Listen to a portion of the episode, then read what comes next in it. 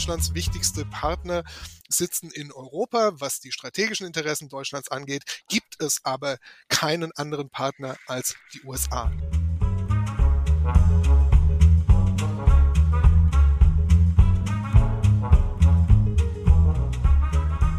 Pendulum schwingt äh, hin und zurück. Ich glaube, es wird auch ähm, so bleiben, dass wir würden also diese Punkte haben, wo ähm, es gibt Enttäuschung und, und dann wieder ein Aufbau von Vertrauen.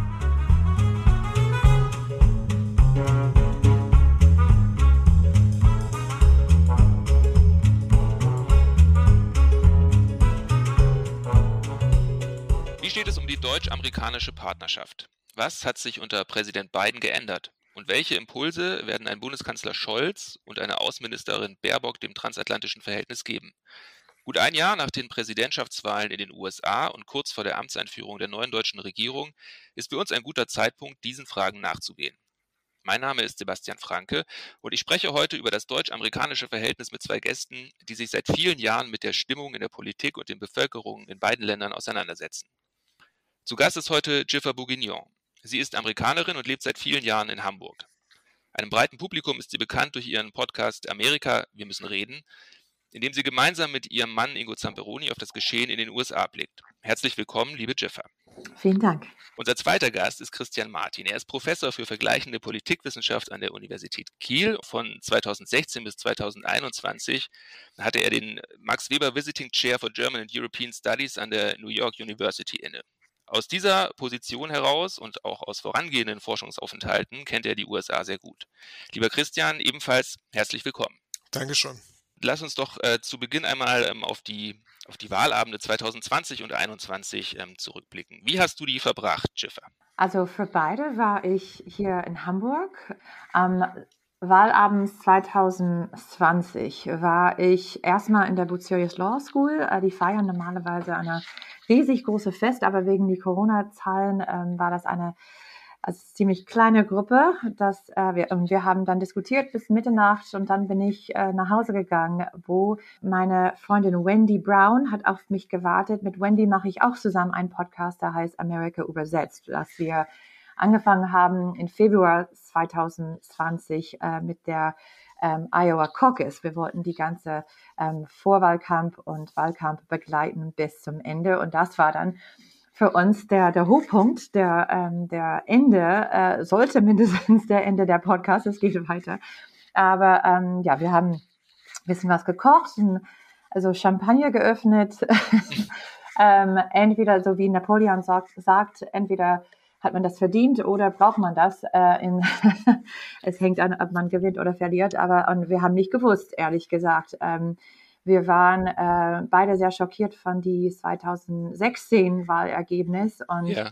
deswegen waren nicht so blauäugig dieses Mal und waren bereit für, für jede Ergebnis. Aber äh, wir haben das beobachtet bis äh, so früh morgens und dann, ich glaube, sind erst ähm, eigentlich äh, den nächsten Tag ins Bett gegangen. Ähm, wir haben erwartet, dass es würde länger dauern mit der Briefwahl und, und alles, aber ähm, wir haben nicht erwartet, dass es so lang gedauert, äh, dauern würde, bis der Ergebnis äh, da war. Ähm, jeden Tag, meine Kinder sind morgens aufgestanden und hat gesagt, na, gibt es einen Gewinner jetzt oder, oder wie sieht es aus? Ähm, und es gab so viele hohe und tiefe Punkte, als wir ähm, die ganze Situation verfolgt haben, die ganze Woche und äh, am Ende ähm, kam, also ich glaube eine Woche später, der Ergebnis raus, äh, dass, dass wir, ich muss zugeben, hier ähm, äh, gefeiert haben. Und in 2021 war ich auch äh, vor der Fernsehen und äh, haben auch äh, geschaut äh, rein, als, als die Ergebnisse dann reingekommen sind, äh, genauso wie in 22. Und im Vergleich war das ähm, war, war das dann beruhigender 2021, weil schon klarer war, in welche Richtung es äh, wahrscheinlich gehen würde? In 2001, also mit der, der deutschen Wahl? Ja. Ja, also das, ähm, nee, das war da, das war auch ein, ein Nailbiter, wie wir sagen. Ähm, ich weiß nicht, ob man das auf Deutsch sagt, auch einen Nagelbisser.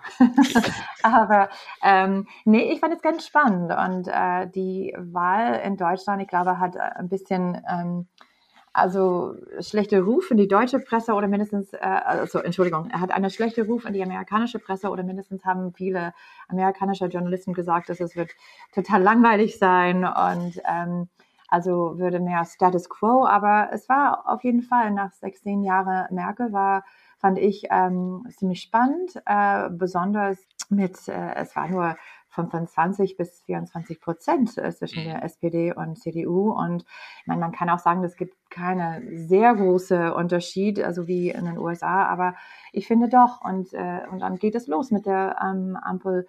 Ähm, Koalition der, der, der Talks und so. Und das ist auch irgendwas, das Amerikaner nicht kennen. Also wir sind es ziemlich gewöhnt, ein Ergebnis zu haben am Wahlabend und dann eine klar und deutlich äh, Gewinne zu haben. Ähm, yeah. Also in 2020 war das nicht so, aber trotzdem so ein paar ein paar Tage später. Also wir haben diese, also mit nur zwei Parteien haben wir keine Coalition Talks. Also ähm, und das finde ich sehr sehr spannend. Also wie es dann äh, gelaufen ist und wer kriegt welche Post und wer eigentlich am Ende haben wir dann nicht für die letzte paar Monate nicht gewusst, wer dann wirklich ähm, im Kanzleramt kommt. Deswegen finde ich ähm, das sehr spannend. Ähm, ich meine, man kann diskutieren, ob, ob der wirklich der Ergebnis dann also eine ganz andere äh, Politik führt und das würden wir, glaube ich, heute diskutieren. Aber ähm, diese Talks und, und Diskussionen und wer kriegt welche Stelle finde ich also sehr, sehr spannend. Ja, und wie, wie war das denn in den USA? Wurde das dann auch als interessanter wahrgenommen?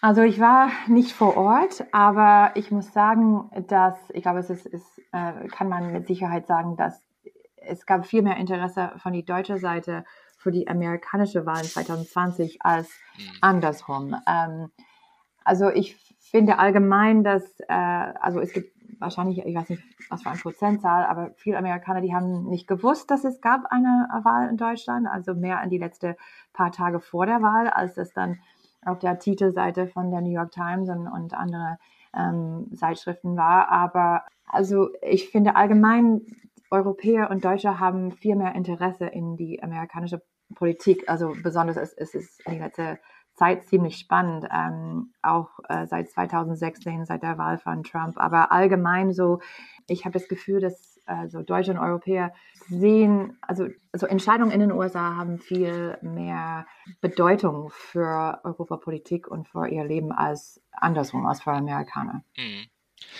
Und Christian, wenn du dich an, an diese beiden Wahlabende, Wahlnächte nochmal erinnerst, was ist dir aus dieser Zeit in Erinnerung geblieben? Ich war 2020 in, in New York äh, zu Hause und habe äh, die Wahl mit großer Spannung verfolgt bin auch sehr spät ins Bett gegangen und äh, dann hat es ja bis zum Samstag, also von Dienstag bis Samstag in dieser Woche gedauert, bis die TV-Networks dann tatsächlich äh, Biden zum Gewinner erklärt haben. Und das war eine sehr spannungsreiche Zeit. Und das ist vielleicht dann doch der Unterschied zu Deutschland 2021, 26. September. Ich war hier zu, zu Hause in, in Hamburg und ähm, ich habe mir die Prognosen und dann die Hochrechnungen im Fernsehen angesehen und ja, Schiffer, das war interessant und äh, die einen kriegen 24 und die anderen 25 Prozent und es ist eine Zeit lang nicht klar, wer jetzt eine stärkste Partei wird. Aber was doch fehlt, ist die existenzielle Bedeutung dieser Wahl. Wir haben gewusst, okay, in Deutschland gibt es eine Wahl und äh, der nächste Bundeskanzler kommt entweder von der CDU oder von der SPD. Soweit konnte man den Umfragen im Vorfeld schon vertrauen, also dass es nicht Annalena Baerbock werden wird. Und ja gut, also was war die große Überraschung am Wahlabend, die da hätte kommen können? Eigentlich keine. Und äh, wer jetzt nun die Kanzlerschaft übernimmt, hat natürlich eine Bedeutung. Ja, ob das äh, Armin Laschet gewesen wäre äh, oder jetzt Olaf Scholz, auf den alles hindeutet. Aber die existenzielle Bedeutung, die man für die Wahlen in den USA wahrgenommen hat, die fehlt hier in Deutschland. Und ich mhm. möchte dazu sagen, nach meiner Meinung nach ist das eine gute Sache, dass Politik nicht diese existenzielle Bedeutung hat. Eine langweilige Politik bedeutet, dass das Leben der Menschen durch politische Prozesse nicht existenziell beeinflusst wird. Wie ist denn äh, überhaupt das Ergebnis der US-Wahlen ähm, zu bewerten? Ist Amerika wieder zurück, wie Joe Biden gesagt hat, Jiffer?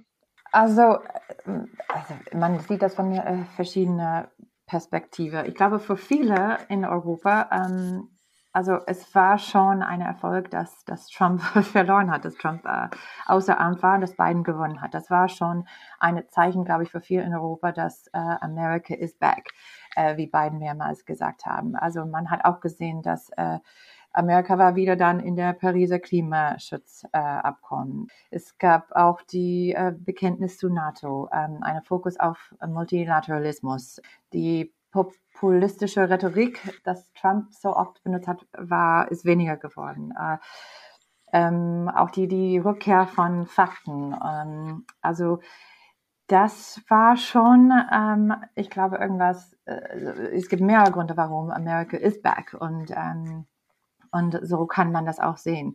Ähm, ich glaube, wenn man äh, so Amerikaner das fragen würde, dann äh, wäre der Antwort, also ja oder nein, aber das hat auf jeden Fall zu tun mit, welche Partei man ist. Also ich glaube, also für, für ähm, Republikaner zum Beispiel und, und Trump-Wähler wie mein Vater, der Antwort ist überhaupt nicht. Er sieht das, äh, er sieht Biden nur für seine Fehler, für ähm, dass das Corona ähm, immer noch ein Problem ist, dass Inflation steigt, dass der ähm, südliche Grenze zu Mexiko immer noch ein Problem ist. Also er sieht nur die, die Fehler ähm, im Land. Also was muss man sagen, viele Demokraten, obwohl die glücklich sind mit der Ergebnis, sehen auch viel von Bidens äh, Fehler. Viele auch davon sind enttäuscht für, für die gleichen Gründe wegen Corona oder der südliche Grenze, auf jeden Fall wegen Afghanistan. Ich habe das Gefühl, das war auf jeden Fall ein Wendepunkt der, dieser Kulturkrieg geht weiter. Ähm, also Biden hat neulich eine Erfolge, hat seine Infrastrukturpaket durch Kongress gebracht, aber er ist bekannt und hat sich auch ähm, verkauft als jemand, der kann, wie wir sagen auf Englisch, he could work across the aisle. Also er könnte mit beiden Seiten arbeiten. Aber wie man gesehen hat der, mit der Infrastrukturpaket, er könnte nicht in seine eigene Partei arbeiten oder, oder alles zusammenstellen. Und das dann haben Leute gesehen als, äh, als eine riesig, ähm, obwohl er das am Ende das geschafft hat, ähm, das war nicht die große Erfolg vielleicht, dass er ähm, zeigen wollte. Ähm, insofern, aber ich glaube auch für Europa, wenn man erwartet hat, eine, eine 180 Grad, 180 Degree Turnaround von, von Trump, dann würde man sowieso enttäuscht sein, weil ähm, also jeder amerikanische Präsident sagt mehr oder weniger America First. Mhm. Und wie, wie fällt deine Bewertung aus, Christian, auch, auch wahrscheinlich eher so aus der deutschen Perspektive? Ich glaube, man kann beides feststellen. Also es ist alles richtig, was Schiffer gesagt hat. Äh, unter Biden hat sich, äh, haben sich die USA wieder stärker zu Multilateralismus bekannt, zu internationalen Institutionen, äh, der Bedeutung dieser Institutionen, Bedeutung internationaler Kooperation. Andererseits aber ähm, sind Teile der äh, Trumpschen Handelspolitik noch im Platz, also die sind, die werden nach wie vor verfolgt mit mit Zöllen gegenüber europäischen Importen. Ähm, der Rückzug aus Afghanistan äh, zeigt, dass die USA militärisch sich zurückgenommen haben. Äh, und ich würde Schiffer da recht geben, das war ein Wendepunkt in der Wahrnehmung, vor allem in den USA, aber ich glaube schon auch hier in, in Europa. Ähm, das heißt, es gibt Anzeichen in beide Richtungen. Und was, also sowohl für ein Amerika, das wieder stärker an, äh, auf der internationalen Bühne sich beteiligt, aber auch für eine USA, die sich stärker zurücknimmt und auf die Probleme im eigenen Land konzentriert ich glaube gar nicht, dass das sehr viel mit äh, der jeweiligen Führungsperson ähm, im Weißen Haus zu tun hat, mit dem jeweiligen Präsidenten, sondern dass da tiefergehende strukturelle Gründe eine Rolle spielen, die dann jeweils verstärkt werden. Trump war deshalb mit seiner Rhetorik so erfolgreich, weil in den USA viele Menschen das Gefühl haben, dass der Höhepunkt der Globalisierung, eine Hyperglobalisierung, wie wir sie seit den 90er Jahren beobachtet haben, an ihr Ende gekommen ist, dass sie nicht davon profitieren. Nicht anders ist es zu erklären, dass äh, der hanebüchende Unsinn mit Verlaub, den der amerikanische Präsident mit Blick auf die internationale Makroökonomie erzählt hat, dass der gekauft wurde, dass der ankam und ihm Wählerstimmen erbracht hat. Es gibt also Gründe, an denen ein Populist wie Trump ansetzen kann. Und um diese Gründe kommt auch ein Präsident Biden nicht herum. Und deswegen auch wahrscheinlich schon eine, eine deutliche Konzentration auch auf, auf innenpolitische Themen. Ja, sicher. Also ich meine, das, äh, das ist nichts Neues. Mit Außenpolitik gewinnt man keine Wahlen. Man kann allenfalls Wahlen mit Außenpolitik verlieren. Aber äh, weder in Deutschland noch in den USA wird man äh, Regierungschef äh, oder Regierungschefin, weil man eine tolle Außenpolitik macht. Das hat andere Gründe, nämlich Innenpolitik. Und Schiffer hat ein paar Stichpunkte genannt. Ja, äh, Migration, Inflation als neues oder wiederentdecktes Thema, ähm, äh, Arbeitslosigkeit, das sind die Themen, die innenpolitisch wichtig sind. Man könnte noch dazu nehmen Gesundheit, äh, Altersversorgung. Das sind alles Themen, die innenpolitisch und im Wahlkampf eine Rolle spielen.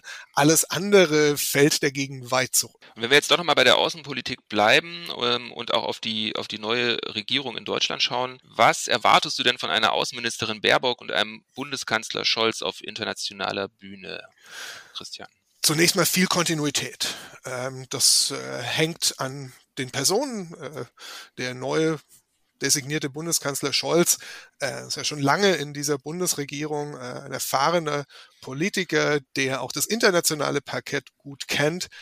Es liegt aber vor allem an den strukturellen Bedingungen, in denen sich Deutschland wiederfindet.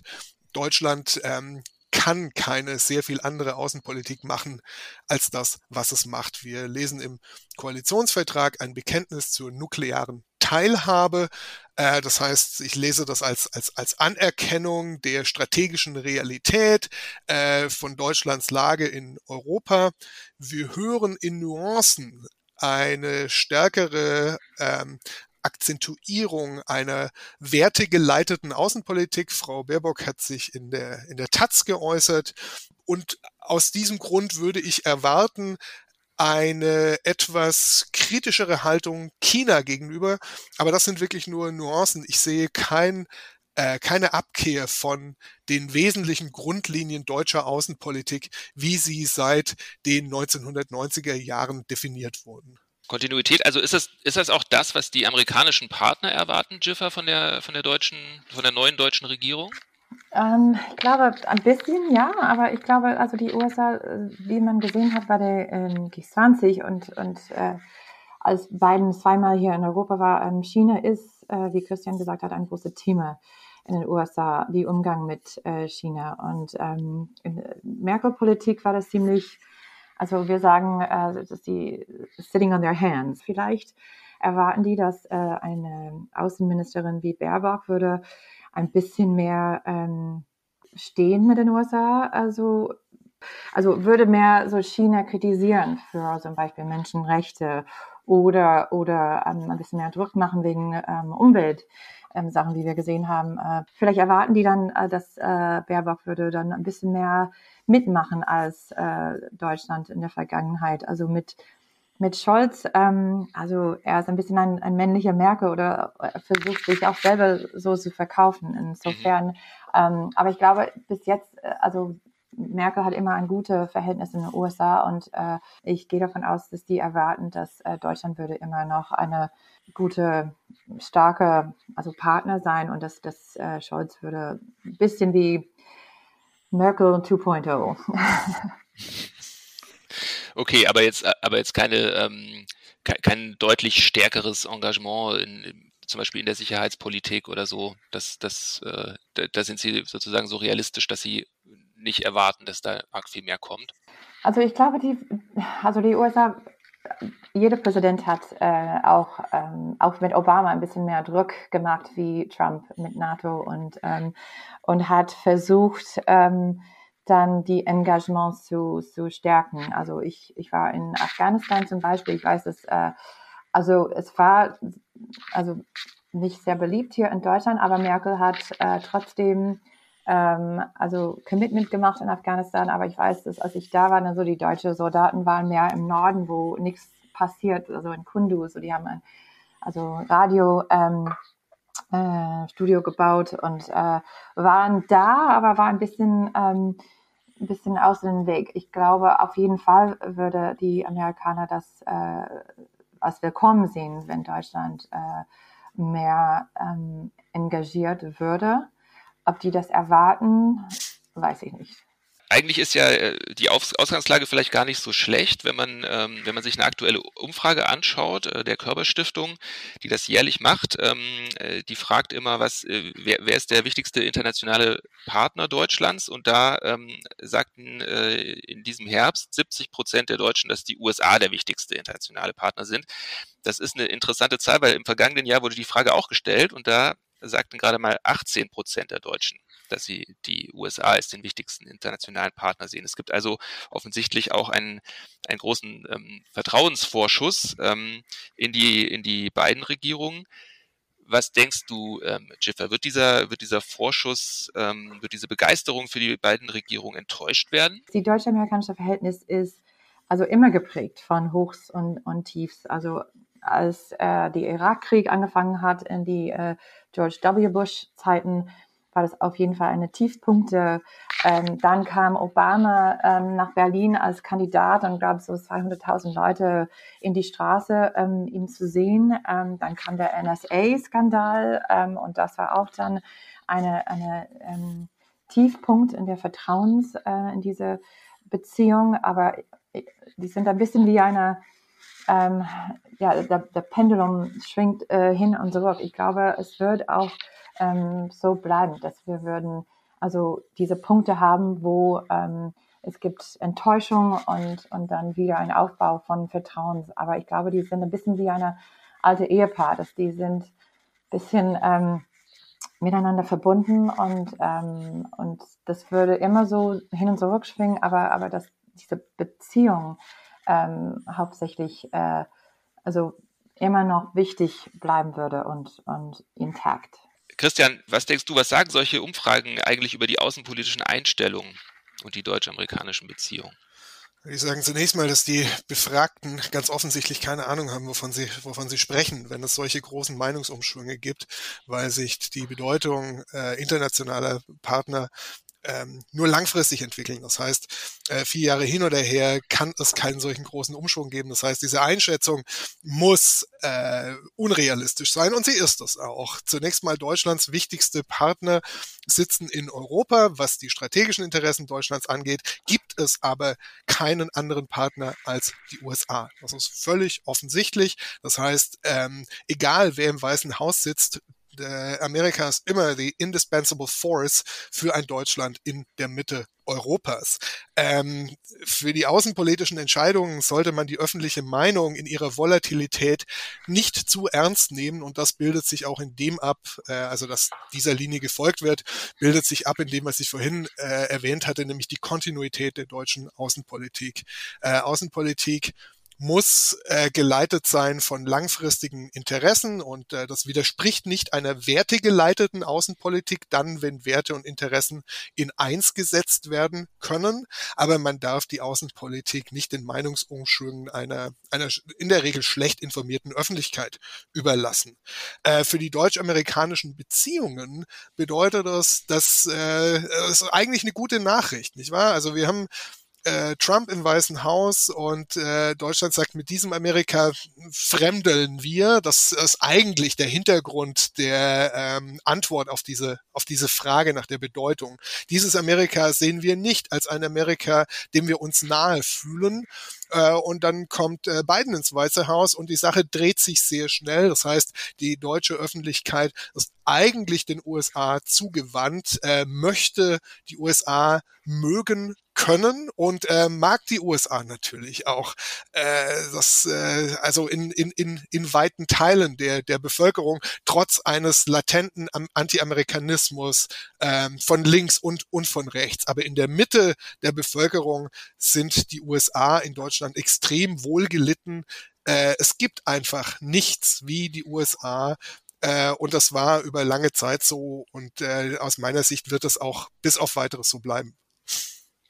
Wie ist es denn dann eigentlich umgekehrt? Äh, Jiffer hatte ja vorhin das schon mal, schon mal angedeutet. Welche Rolle spielt Deutschland, äh, spielt vielleicht auch Europa für die USA eigentlich? Äh, es ist natürlich ein Ungleichgewicht. Ein extremes Ungleichgewicht. Deutschland ist im Vergleich zu den USA ein kleines Land mit äh, relativ beschränkter strategischer Bedeutung und äh, auch den strategischen Fähigkeiten. Umgekehrt sieht die Sache völlig anders aus. Also die Partnerschaft ist für Deutschland wesentlich wichtiger, als äh, sie es für die USA sind zu Deutschland.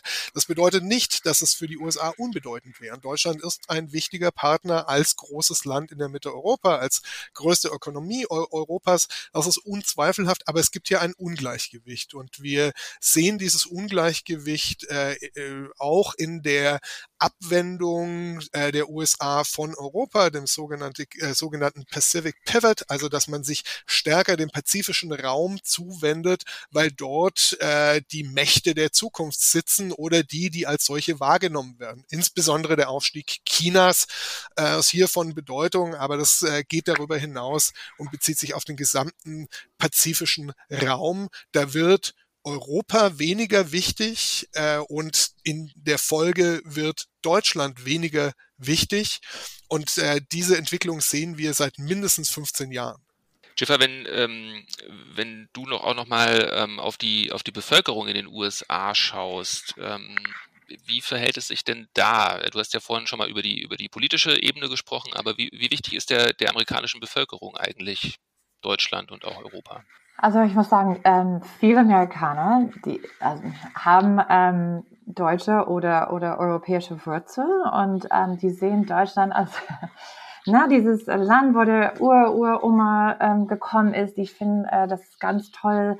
Die würden gerne ähm, in Deutschland reisen, ein bisschen eine Bratwurst essen. Die finde, ähm, dass es ganz charmant ist. Ähm, und aber ich würde sagen, dass viele Amerikaner, ich meine, in den USA ist äh, besonders, wenn man die Küste verlässt, ne? also der, der West- und Ostküste und dann wirklich in die Mitte, was manche nennen die Flyover States. Ähm, Poli Politik ist, ist persönlich und es ist, hat alles zu tun mit, äh, wie was bedeutet das für mein Leben? Wie, wie, ähm, weil, welcher Einfluss hat das auf meine Familie oder mein Geschäft oder mein Leben? Und ähm, für viele Amerikaner Außenpolitik ist nicht so ein großes Thema. Christian hat auch gesagt, also man gewinnt keinen Wahl mit äh, Außenpolitik. Ja. Ähm, ich weiß, dass äh, für manche zum Beispiel, mein Vater, äh, wie gesagt, der Trump-Wähler ist, er fand, ähm, dass Amerika unter Obama sah immer sehr schwach aus, weil es hat zu viel Kompromisse gemacht. Ähm, und mit jemand wie Trump, dann sieht das viel stärker aus, weil die gehen da raus in die Welt und sagen America first und nee, wir nehmen, was wir wollen und warten auf keiner und also sind nicht Teil von einer Akkord oder einer Klimaakkord oder sowas, weil nur wir können bestimmen, über was wir wollen. Und für viele ähm, auf die Rechte, ich habe auch das Gefühl, dass ähm, Trumps Außenpolitik oder wie er so immer America First, ähm, dass das sein Botschaft war, für viel von seinen Unterstützer eine, äh, eine Vorteil. Die wollten ähm, das Gefühl haben, dass Amerika ist immer der, der ein World Superpower, ähm, so wie in alten Zeiten und dass alle Angst äh, und, und, und Respekt vor Amerika haben und dass wenn wir Kompromisse machen und versuchen, äh, mehr äh, multilateral zusammenzuarbeiten, dann sieht das als schwach aus. Ähm, also klar, die andere Seite sieht das anders aus. Das ist, ist voll peinlich, wenn die Amerika auf die Bühne steht und sagt, our way or the highway. Ne? So, wir wollen, was wir wollen und, und sonst äh, nehmen wir unsere Wahl und gehen wir nach Hause. Also insofern, aber, aber für viele Leute, ähm, also die gucken nicht so richtig äh, nach Deutschland. Ähm, ich habe das Gefühl, ähm, für, für viele Amerikaner, weil es keinen direkten Einfluss auf ihr tagliche Leben hat, ähm, sind die vielleicht nicht so interessiert. Aber die haben auch, aber die haben trotzdem eine, eine viele haben so gute Erinnerungen an eine alte Oma oder waren schon in Deutschland und haben, waren auf Oktoberfest und findet Deutschland ganz toll. Aber von einem außenpolitischen ähm, Verhältnis, ähm, ich glaube, viele kennen das nicht so gut. Die, die das kennen, aber verstehen auf jeden Fall, wie wichtig Deutschland ist ähm, als Partner in Europa und der Rolle, dass Deutschland in Europa spielt ähm, und warum das dann wichtig ist äh, für Amerika. Und das heißt, es gibt dann auch gar keine konkreten Erwartungen an, an Deutschland? Also es hängt, hängt ab an, an mit wem man redet. Ähm, für, wie, wie ich gesagt habe, ich glaube, viele Amerikaner haben nicht gewusst, dass es gab eine äh, eine Wahl in Deutschland im September oder dass Merkel schon 16 Jahre ähm, im Kanzleramt war oder was es bedeutet ähm, für Amerika. Aber für die, ähm, die mit Außenpolitik zu tun haben, ähm, ich glaube, es gibt auch eine Erwartung. Also besonders, ich finde, für junge Leute, die, die mehr engagiert sind in, in Klimapolitik und sehen, gucken nach, nach Deutschland und nach Europa als so gute Beispiel von also ein Land, der, der ein bisschen mehr progressiv ist, der ein, ein besseres Sozialnetz hat, ähm, der könnte ein Beispiel für, ähm, wie das weitergehen könnte in Amerika sein, wegen also Gesundheitsreform oder, ähm, wie gesagt, ähm, sozial. Ich meine, jetzt in der Infrastrukturpaket ähm, oder in der neue Paket, das kommt äh, hoffentlich oder, oder nicht hoffentlich, vielleicht durch Kongress, dieser Build Back Better. Ähm, es gibt viele Sachen, zum Beispiel ähm, Familien Leave. Also wenn also eine Frau ein Kind hat im, im Moment, äh, sie hat keine garantierte ähm, Zeit zu Hause mit ihrem neugeborenen Kind oder wenn jemand krank ist. Und das ist irgendwas, wo viele Amerikaner also schauen nach Deutschland und sagen, hey, wie, wie machen die das? Wie, wie schaffen die das? Und, und wir nicht. Also die schauen dann nach Deutschland als ein Beispiel für wie es sein könnte, wie es sein soll und sehen das als ein Beispiel, wo, wo wir viel lernen können. Ähm, und, und das ist auf jeden Fall irgendwas, das also für viele Leute äh, ähm, hat dann ähm, eine starke Verbindung zu der Beziehung. Aber das ist dann doch eher nur eine, ähm, eine Minderheit, die sich, die sich dann ausdrücklich für für Deutschland interessiert und sich so sehr damit auseinandersetzt. Ähm, wenn man jetzt auf der anderen Seite nochmal ähm, äh, das anschaut, was, was Christian vorhin gesagt hat, wie wichtig uns Deutschen ähm, die USA immer äh, sind und wie sehr wir ähm, da immer hinblicken, dann ist das ja ein sehr, ähm, also ein sehr ungleiches Verhältnis, wenn man so möchte.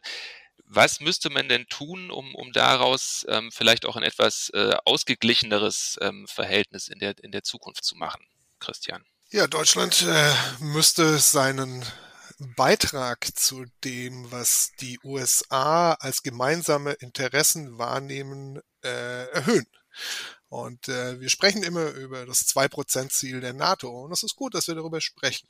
Ich meine, die Frage, äh, die Schiffer aufgeworfen hat, wie macht Deutschland das denn, dass äh, dieses Land äh, ein äh, Familiengeld zahlen kann, äh, Universal Healthcare hat, im Gegensatz zu den USA? Eine Antwort liegt darin, dass Deutschland 1,6 Prozent seines Bruttoinlandsprodukts für Verteidigung ausgibt und die USA um die 5.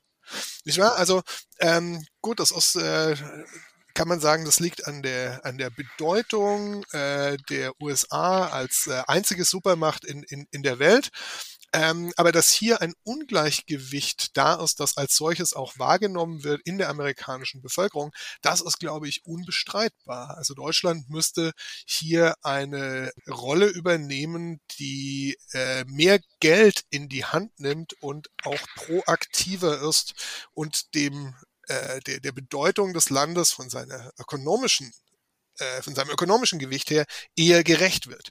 Nur ich sehe das nicht. Ja, deshalb hatte ich vorhin gesagt, äh, die deutsche Außenpolitik wird von Kontinuität geprägt sein, ähm, weil es innenpolitisch äh, nicht zu vermitteln ist die Rüstungsausgaben erhöhen zu wollen, äh, das will keine der an der Regierung, an der neuen Regierung jetzt äh, vermutlich beteiligten Parteien.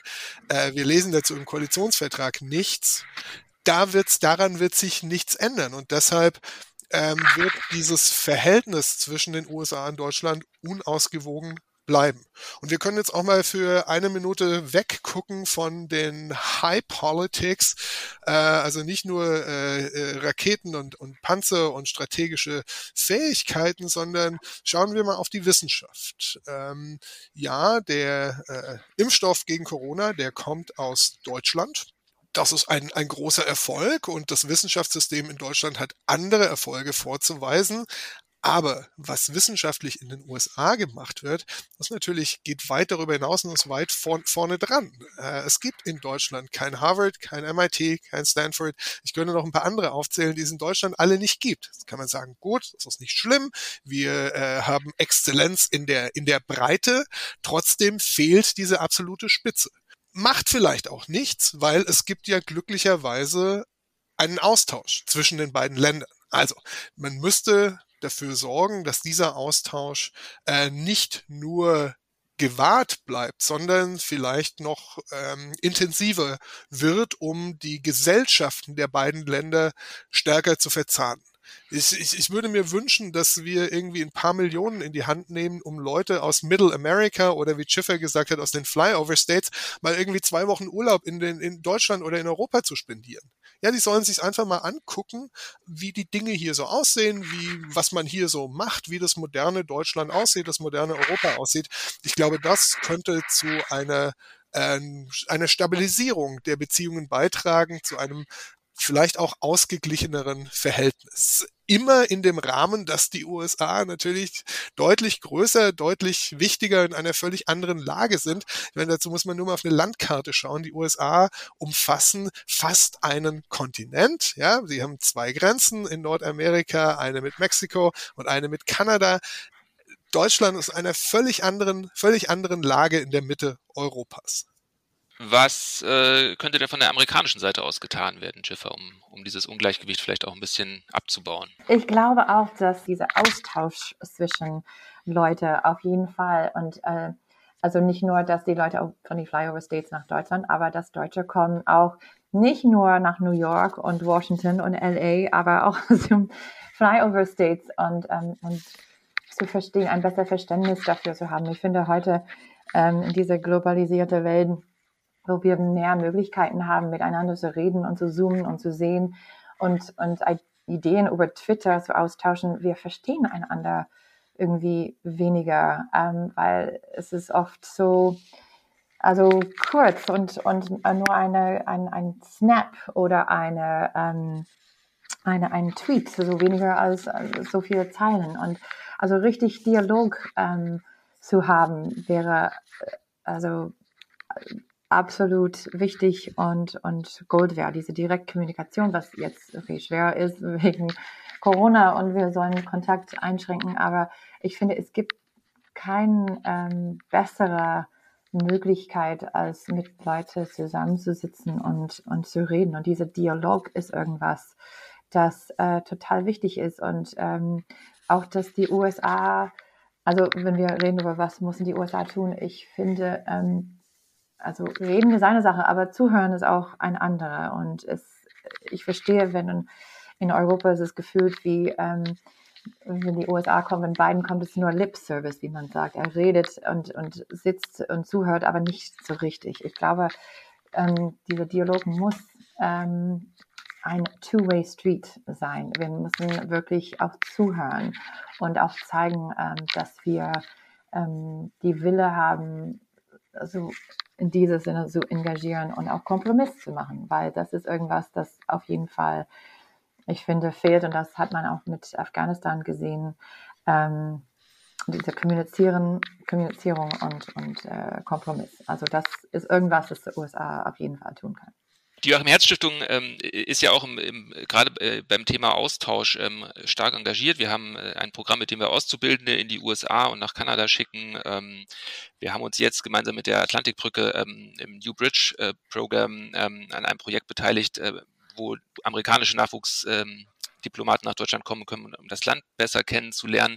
Vielleicht auch nochmal die Frage an dich, Christian, weil du ja auch viele Austausch ähm, Programme mitgemacht hast selber. Was ist denn da wirklich nochmal der, auch aus deiner Sicht, aus deiner Erfahrung, so dieser, dieser Unterschied zu dem, was, was Jiffer gerade gesagt hat, dass man sich ja sowieso auch, klar, man kann sich irgendwie über, über ähm, Zoom und äh, andere Programme natürlich auch äh, irgendwie per Videokonferenz austauschen, aber was macht aus deiner Erfahrung dann nochmal den, den Unterschied aus?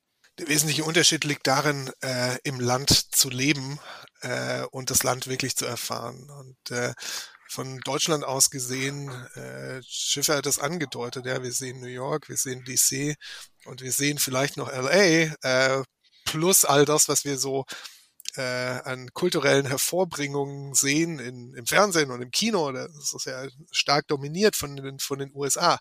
Aber bedeutet das, dass wir wirklich wissen, wie die USA sind oder was die USA sind? Und äh, also selbst, äh, ich habe insgesamt acht Jahre in den USA gelebt. Äh, meine beiden Töchter sind in den USA geboren. Ich habe nicht das Gefühl, dass ich das Land verstanden habe.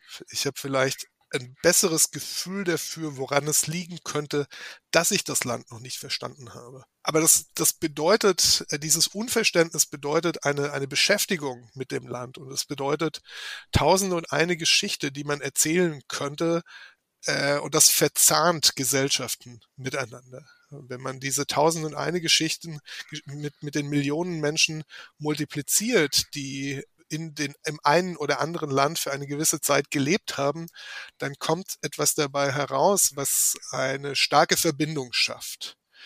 Ähm, das ist gut, weil es ähm, dauerhaft dazu beiträgt, äh, den Frieden und das Verständnis zu, zu fördern, ähm, weil zwei, zwei Länder, die so eng miteinander verbunden sind, durch diese vielen Geschichten, persönliche Geschichten, politische Geschichten, gesellschaftliche Geschichten, weil diese zwei Länder stärker aneinander hängen, als wenn es diese Geschichten nicht gibt.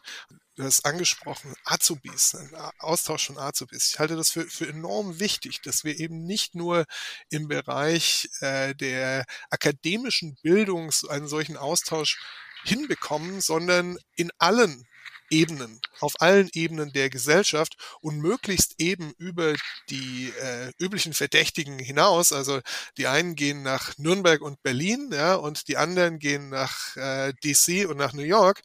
Äh, es muss darüber hinausgehen, um jeweils das andere Land, äh, wenn nicht zu verstehen, dann doch wenigstens besser kennenzulernen. Jeffer, kannst du dich noch erinnern, ähm, als du zum ersten Mal nach Deutschland gekommen bist, was so ganz anders war, als du es erwartet hast? Es gibt ein paar verschiedene Kleinigkeiten, wie man äh, Hausschuhe immer trägt oder müssen die äh, Schuhe aussehen, bevor man reinkommt oder äh, wie Deutscher immer, ähm, und Christian, du hast lang in, in New York gelebt, wie Deutscher immer auf die Ampel warten. Also die Amerikaner laufen, die gucken, sehen keine Autos und laufen. Und Christian, wie war es denn bei dir? Was hat dich am meisten überrascht, als du das erste Mal in die USA gekommen bist? Also nicht das erste Mal, als ich in den USA bin, äh, aber als ich dann, als wir in die USA tatsächlich umgezogen sind nach Chicago 2008, um dort zu leben, ähm, ich dachte eigentlich, mein Englisch sei ganz vernünftig. Also ich habe auf Englisch Lehrveranstaltungen gemacht, ich habe auf Englisch publiziert. Ich gehe in den Supermarkt, dann stehe am Checkout und äh, die Dame dort sagt irgendwas zu mir und ich habe sie nicht verstanden weil das war äh, ein, ein, ein Soziolekt, äh, der auch noch schwarz geprägt war, den ich einfach nicht kannte. Und ich habe dann irgendwann gemerkt, okay, das ist im Prinzip Englisch, äh, aber es war so äh, ausgesprochen, so äh, vom, vom, vom Tonfall her, dass ich mich erst reinhören musste in diese, in diese Sprache. Äh, die zweite Sache, die mir in den USA jedes Mal auffällt, wie unglaublich laut es dort ist. Nicht, ne, in, in Deutschland ist alles darauf hin engineert, dass es äh, möglichst nicht auffällt und keinen Lärm macht. Also vielleicht mal abgesehen von irgendwelchen Porsches. In den USA ist alles laut, egal ob Lastwagen, Klimaanlagen, es dröhnt und äh, tut und macht. Und irgendwie das finden alle okay, das fällt überhaupt niemandem auf. Äh, mir schon. Ja, sehr interessant. Das, stimmt, ähm, das, weil, das ist mir tatsächlich auch aufgefallen, dass ich in den USA war, dass es deutlich lauter ist als bei uns. Würde ich auch unterschreiben, auf jeden Fall. Ja, ich habe auch gemerkt, ich habe nicht gewusst, dass äh, hier in Deutschland es gibt äh, Uhrzeiten, wo man leise sein muss. Ja. also das musste ich mich auch als laute Amerikanerin gewöhnen. Mittagsruhe und so. Ja, genau. Ne? ja. Dann noch zum Schluss ein, ein, ein Ausblick in die Zukunft. Wie wie ist eure Prognose? Wie sieht das transatlantische Verhältnis in zehn Jahren aus? Was wird sich vielleicht geändert haben? Was wird besser sein? Was wird vielleicht auch schlechter oder schwieriger sein als heute? Christian, magst du anfangen? Ja, ich äh, versuche mich in einer Prognose. Ich glaube, dass die, die langfristigen Trends ähm, werden weiterhin wirksam bleiben. Äh, dafür sind sie langfristige Trends. Also, dass Europa relativ weniger wichtig werden wird für die USA, äh, dass die der amerikanische Aufmerksamkeit zunehmend auf China gerichtet sein wird und auf den pazifischen Raum. Ähm, das bedeutet nicht, dass das Verhältnis äh, zwingend schlecht sein muss. Es wird nur weniger wichtig. Und äh, damit hängt zusammen, dass wir äh, stärker uns zubewegen auf eine Multipolarität in der internationalen Politik. Also die ähm, die Europäische Union wird eine wichtige Rolle spielen müssen, auch als Machtpol. Und äh, Deutschland wird diese Rolle mit definieren.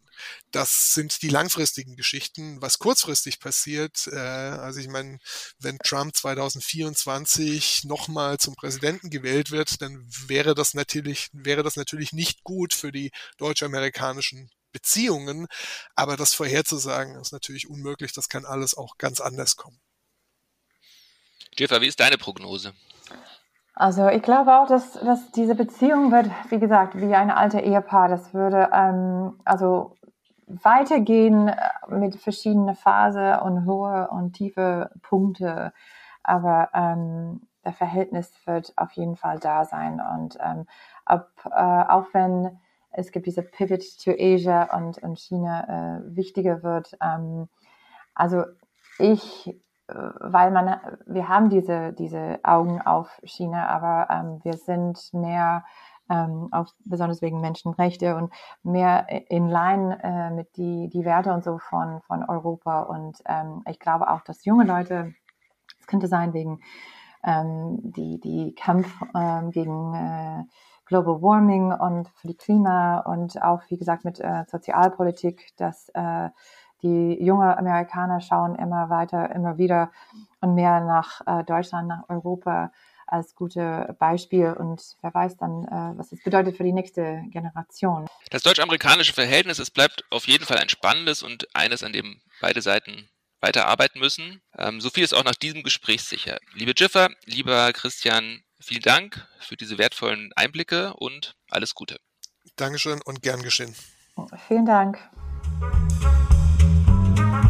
Bye.